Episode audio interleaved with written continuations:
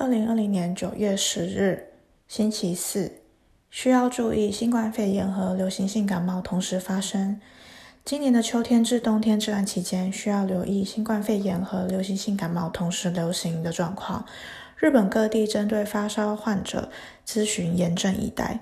若您发高烧且想要寻求咨询，不仅仅可以利用归国者接触者咨询中心。您所居住的地区附近的医院或诊所都有提供咨询的服务。最一开始，请先使用电话咨询内科门诊。目前，地方政府正在努力成立能以各国语言协助在日外国人的咨询窗口。另外，地区医院也成立名为“高烧门诊”的窗口，以便患者求诊。新冠肺炎和流行性感冒同具有同样的症状，都是高烧、喉咙痛或咳嗽等等。若在医院接受检查，便能够马上理清症状出现的原因以及应对方式。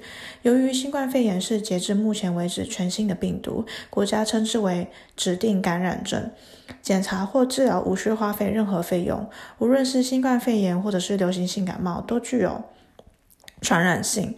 若是察觉到身体有异状，请立即寻求咨询。